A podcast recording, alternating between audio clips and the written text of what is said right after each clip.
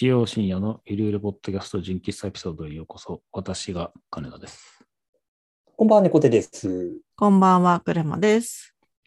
最近はですね、まあ、あの家にいる時間が長いのもあって、前からずネットの世界をですね、うろうろ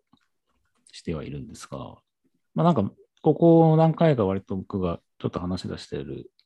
のが、あの動画の配信サイトうん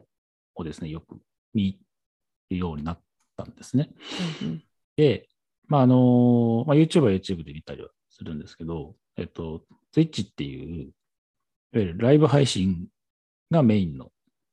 えーサイトがありまして、うんで、まあ、ちょっと、まあ、名前は出してたんですけど、ちゃんとお話ししてなかったなと思って、まあ、軽く、まあ、ご紹介というか、まあ、こういうの、こういうのですよって話をしようと思ったんですけど、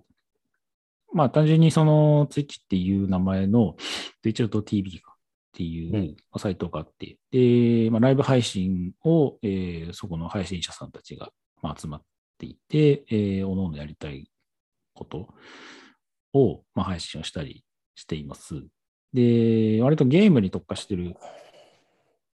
内容が多くて、えーまあ、僕はまあ、ちょっちゅうやってるその Apex だったりもそうだし、あと、最近ちょっとよく見てるのが、あの、レトロゲーム。そのん。ドラクエとか、あと、ロックマンとか、はいはい。ファミコン、スーファファミ。コン、そうそうそう、とか、スーファミのやつとかのゲームを実際にやってるところを配信したり。うん。で、よく見てるのが、ドラクエの、いわゆる RTA っていうんですけど、どれだけ短い期間、短い時間で、えードラクエをクリアできるかみたいなところうをタイムアタックしてる人とかが割と最近増えてきてるんですね。うん。で、えっと、ドラクエ1とかは本当に1時間半とか、ドラクエ3で3時間とか、かな。いかにその敵を倒うんさず、最小限の、その、道具とレベルでうんボス倒すか？みたいな、っうん。うんていうのを、もう本当に秒単位でタイム取って、タイムアタックしてる人とか。がいて、でもそれがライブ配信とかしてたりするんですね。うんうんで、まあ、気に入った人とかいたら自分でフォローしてみたりっていうのを、まあ、やしたりはしてるんですけど、で、まあ、その Amazon の参加に確か入ってるので、このツイッチが。で、アマプラとか入ってると、アマプラのアカウントとつなげると、そのアマプラ限定の、えー自分でやってるゲーム、例えば Apex だったら Apex で使える、えーキャラクターの、まあ、スキンというか見た目の、えーアイテムをもらえたりっていうふうに、割とこう見てる側の人に対しての還元も結構まあ多かったりするし、で、配信者さんを応援したいなっていう時に、まあ、投げ銭とか、あとはあのサブスクをすることができるんで、で、サブスクをすると、その、えーと配信者さんが配布している、えーとスタンプみたいなものがあって、でそのスタンプをその配信者さんのコメント欄で、えー打つことができると。うん。で、アマプラに入ってると、その配信者さんのサブスクい一つか、一つを、えー無料で500円分、だってサブスク1個500円とかなんですけど、その分を無料で、えーアマプラとつないでると、えープレゼントしてもらえるみたいな。うん。っていうふうに、割とこう、アマプラの、まあ、参加っていうともあって、割と大盤振る舞いな感じで、すねえーそうそう、アイテムがふもらえて、えーいその配信者さんとまあ交流ができるっていう、まあ、サイトを最近よく見てはいるんですが、うんが、まあ、その割と、そのサイト自体は、その配信に特化した内容であるっていうのがまず一個あり、で、自分のフォロワーさん、フォローしている人たち、人と、あと、えっ、と、それにまあ付随する、えー割とまあサイトでよくあるおすすめみたいな。うん。今この人たちがこんな配信してます、みたいな、えー欄があり。で、さらにその配信を見てる人たちは、さらに違うこういう人たちも見てます、みたいな。っていうふうに、割とこう横のつながりをこのサイト上で結構あの、積極的にユーザーに対して押してくるタイプの設計にはなってるんですね。うんで、実際にまあサイト上のその機能の中にも、例えば A の人たちのあの配信を見てました。その人が終わります。で、配信終わります。で、そしたらその配信してる人たちが、じゃあ、例えば、えっ、と、DJ やってる人とかがいて、で僕今 DJ もう終わるけど、今同じ DJ のカカテゴリーで、今違う人が DJ やってるんで、今そっちに、今見てる人たちを、あの、レイドって言って、そっちに移しますねっていうふうに、自分の視聴者さんを他の人たちにシェアするみたいな、っていう文化が割と、テッチのまあちょっと珍しいところもあって、うんうんそういうカテゴリー全体で盛り上げていきましょうみたいな、そういう文化がうんテッチ上にある、あるんですが、うんあ、が、が、が、僕が見たいのはその A さんの DJ なんですよ。うん。レイドされた方には別に興味ないんです。とか、あと、うん。おすすめとかを割と、まあ、すごい割と強めにこうされたりはするんですけど、結構ね、それが、こう目線がこう散ってしまったりとかして、正直あんまりいいらないっちゃいらない。うん。う。んとか、あとそのゲームを、まあ、全配信中見てて、で、コメントとかこうガーってしたりとかすると、すごい人気の配信者さんとかだと、すっごい流れの速い感じでコメントがバーって流れたりうん。して、で、たまに自分宛てにこう返信とかされてきても、結局追えなかったりとかする場合もあるんですよ。うんううんん。っていうふうに、まあ、ちょっと自分の使い方と、そのサイト側の理想とする使わせ方とに、やっぱだんだんこう、自分がこのサイトにしたいことみたいなものが決まってくると若干ずれてくるみたいな。うん。部分が、どうしても出てきちゃう。うん。ですね。で、えーじゃあどうしようと思って、で、僕が使ってる、まあ、ブラウザ、まあ、ブラウザであのツイッチャー見てるんですけど、あの、まあ、ブレイブっていうブラウザを使ってはいるんですが、で、これが、えっと、エンジンが Google Chrome と同じエンジンを使っているので、あの Google Chrome の機能拡張はそのまま使えるんですよ。うん。うんうんで、Google Chrome の機能拡張にあのスタイラスっていうのがあって、自分で任意のサイトと CSS をあのカスタマイズできる機能拡張があるんですね。うんで、なので、えっ、と、その自分にとっていらない要素を CSS で消せばいいのかと思って、で、実際に僕、まあ、ちょっと Twitter とかは僕、あの、右からも全部消してるんですけど、うんうん。そのトレンドとか、検索窓とか、おすすめのユーザーとかいらないんで、全部消したりとかしているので、う。んその、そう、その、あの、同じ要領でやろうかなと思って、一応調べてみたんですけど、ちょっとまあ CSS は結構あの複雑なので、ツイッチは。ちょっとこれは、あの、1階のウェブディレクターでは無理だなと思って、他にいいやり方ないかなとかと思って調べてたんですが、あのね、ベタ TTB っていう機能拡張ほがあったんですよ。うんう。うん。で、それは割とツイッチに特化した機能拡張で、でさっき僕が言った、そのお気に入りの欄とか、あの、おすすめの欄とかを自分でこう、表示を、非表示にボタン1個で、えー消したりとかできるようになったり、あと、普通は、あの、ツイッチのトップに行くと、今配信してる人で、今これだけの人が集まってますみたいな、えっ、と、いわゆるウェブサイトでいうところのメインビジュアルみたいなところにカルセルでその配信の様子が流れたりもするんですけど、うん。そもそものトップページ自体を、うん。えーいわゆる TTB の一番ルートのトップのところではなくて、いきなりフォロー中のところに。うん自分がフォローしてるライブ配信中のチャンネルしか出ないっていうところに最初から飛べるようにリンク先をそもそもで変えたりとかしたりとかするんへえ。ですね。うん。で、さっき言ったその返、えっと、コメントで返信が来たときも、それを強調表示するようにうん。変えることができたりっていうふうに、割とすごいかゆいところに手が届くうんう。うんん。変更を、その機能拡張上で、えー設定することができるんですよ。まあ多分これ、うんスイッチの公式ではなくて、任意の人が作って、Chrome で配布してる、あ Google ストアで配布しあ配布してるツールだと思うんですけど、ただ、まあ、別に今僕、単純に僕は一ユーザーとしてそっちの方が便利だから入れ、て使ってるんですが、うん。一 Web ディレクターとして考えたときに、これやばくねと思って、うん そうですね。全くもってそうですね。そうそう。その作り手側視点で見たときに、これを、まあ、あのーまあ、非公式なんで、まあ、しょうがないっちゃしょうがないとは思うんですけど、その使いやす、あの、使いやすくするっていうところで、これだけのカスタマイズをされてしまうと、そもそものサイト上の、その設計思想とかデザイン思想とか、うん情報整理とかも含め、もう、なんか全く意味はなさないとまでは言わないまでも、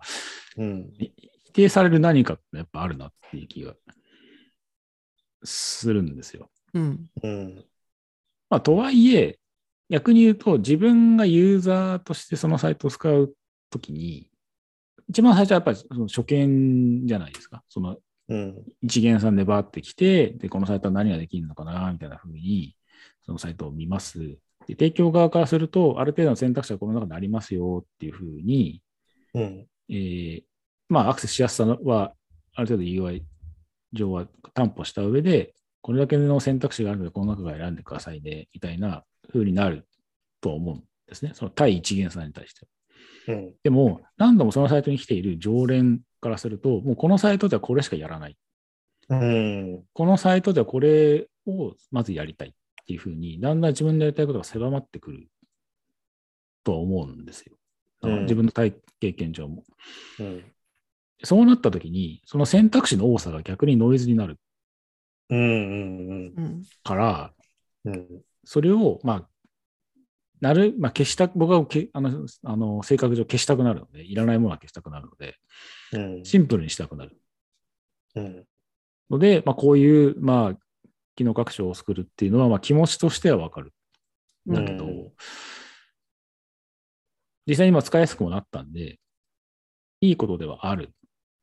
ですが、その一 Web に関わる人間からすると、なかなかこれは、なんだろう、諸花だとかと思いながら、今この機能学習を使ってるんですが、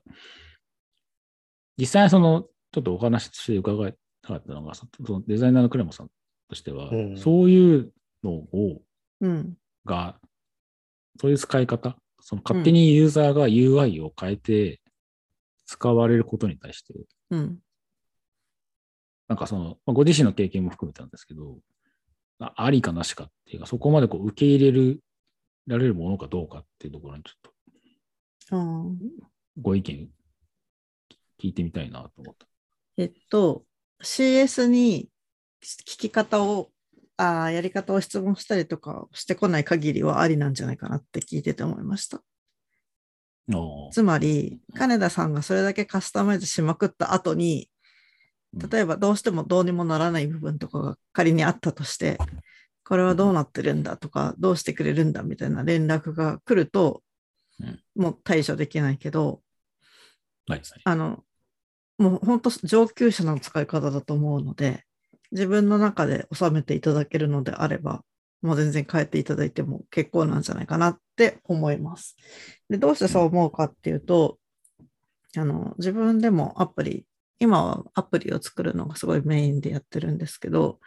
やっぱりその一元さん向けの設計と上級者向けの設計って変わってくるなって思うんですよ。本当に今うんおっしゃったのと同じ意味で。うん。で、それを、あの、いかにどちらにも快適な体験を提供するかっていうのを考えていって、ベースの UI はシンプルにしつつ、一元さんには、こう、プラスアルファで、例えば、初めてその画面に行った時に、ポップアップで使い方を説明するとか、あの、まだ使ってない機能があったら、ここでこれができますよっっていうことを示すとか、そういうのを今いろいろ作ってるんですけど、うんまあ、それでなるべく作る側で、あの、初めての人にも慣れた人にも気持ちいい体験提供できたらいいなって思ってやってますが、やっぱり限界はあるなって思っていて、うん。うん、でその時に上級者の方であれば、それが使いやすいのであれば、カスタマイズしてもらっても、うんうん、個人の範囲内で収めてくれるんだったら全然いいなって思っていて、うんうんって感じですね。はい。その2つです。うん。うん。で、コーさんどうですか？その IA として。その自分の情報設計がユーザーとだんだんその一元さん向けの情報設計と常連向けのユーザー、あの情報設計とでうん。ズレが出てくると思うんですけど、その辺ってこう課題じゃないですけど、なんか思うところってあったりします？まあなんか常について回る話だなっていうのはまず一つあるのと、ただあらかじめその、なんていうかユーザーのステータスというか熟練具合に応じて、その、まあある程度そのユーザーの情報を取得できているのであれば、その、要はショートカット的なものをこう用意するとか、なんかその動線を出し分ける、要素を出し分けるっていうところで、なんかフォローすることはできるのかなって考えていて、例えばその一元さんというか、まだ登録して間もなくて、どういうサービスで何が体験できるかっていうのが分からない人向けには、丁寧にオンボーディングのこう動線というか、情報を出して、ここに行けばあれがあるよみたいなのをこう丁寧に伝えていくっていう要素が必要だし、そのレコメンド的なものも必要だけれど、もうある程度熟達した人に対しては、もうそういった要素は、例えばま表示しないはないにしても、その優先順位がかなり低くなるから、動線としては、結構その画面の下の方に配置して、どちらかというと自分の登録している、なんというか、フォロワーの情報がなんか優先して上に出てくるようにするとか、なんかそういったなんか表示の出し分けみたいなことは、なんか柔軟にできるのかなとか、なんか自分が関わったものだと、割とそこをなんか出し分けるっていうのを提案ししたりしたことはあったので、なんかそのサービス提供側がある程度配慮して設計することはできるのかなと。ただ、結構その熟達具合というか、本当にその、なんていうか、こうコア、コアユーザーに対してみたいなのに、どこまでこう付き合うべきかみたいなのは、まあ、クレマさんおっしゃる通り、なかなかもうそこは難しい話だよなっていう、なんかどこまで線引きするかっていうのは、ちょっと永遠の課題みたいなところはあるなっていうのは、ちょっと聞いてて思った次第ですね。そうですよね。だからその自分が入れたのはあくまで機能拡張なので、そのうん、ユーザー側が任意でそのそのツールを入れて、でそういう設定をして、そういうふうに使ってるっていう話ではあるんですけど、うん、仮にそれを公式側がうん。あの自分のところで取ってるデータをもとに、うん。あなた何回目の訪問で、大体この機能しか使ってないから、他の機能は消しますねっていうふうに、うん。その、まあ、おせっかいじゃないですけど、うん。気の利いた感じで UI を今後、そのデータドリブンとして、それぞれのユーザーに合った、その UI の提供みたいなものが、まあまあ、もう多分もしかしたらあるのかもしれないんですけど、うん。それが今後主流になってくるとなると、結構ふ複雑というか、そうそうですよね。うん。うん。まあ、運用面も含めて。で、まあ、かつ、どっかで、あの、元のこの機能消えちゃったけど、自分はこれ出したいんだっていうふうに戻せるような機能も、どっかではん、あの、自分マイページとかで選べるようにするとかっていうふうな、ふうに自分で自分のお気に入りのサイトを自分でカスタマイズできるっていうふうにななるのか、して、したとして、どういうふうに運用していくのかみたいなところを、なんかなんとなくこれ使いながら想像しつつ、想像しつつ、ワイヤーどうしようかなといろいろ考えて、そうそうなんですよ。あの無限にワイヤー書かなきゃいけなくないっていうのはね。そうそうう。ん。想定されるカスタマージャーニーがいくつか多分出てきて、一元さん中ぐらい作った、使った人、熟達者みたいな、まあ、例えば3パターン分かれるとして、まあ、それに応じたせ、あの、そのオンオフのシステムを設計したりとか、そうするとうん。FAQ もそこに対して準備しなくちゃいけないとか、うん。カスタマーサービスもそれぞれのレベルに応じてその返答パターンを考えておくとかになると、すごい体力を使うことだと思うので、あの、サービスとして成熟してきて、資金にも余裕がないとむずいのではっていうのを私は思いますね。うんそうですよね。うん。うん影響側から考えると。そうですね。そこまで体力あるのとか、余裕あるのっていう話になってきますよね。うん。うん。そうなんですよね。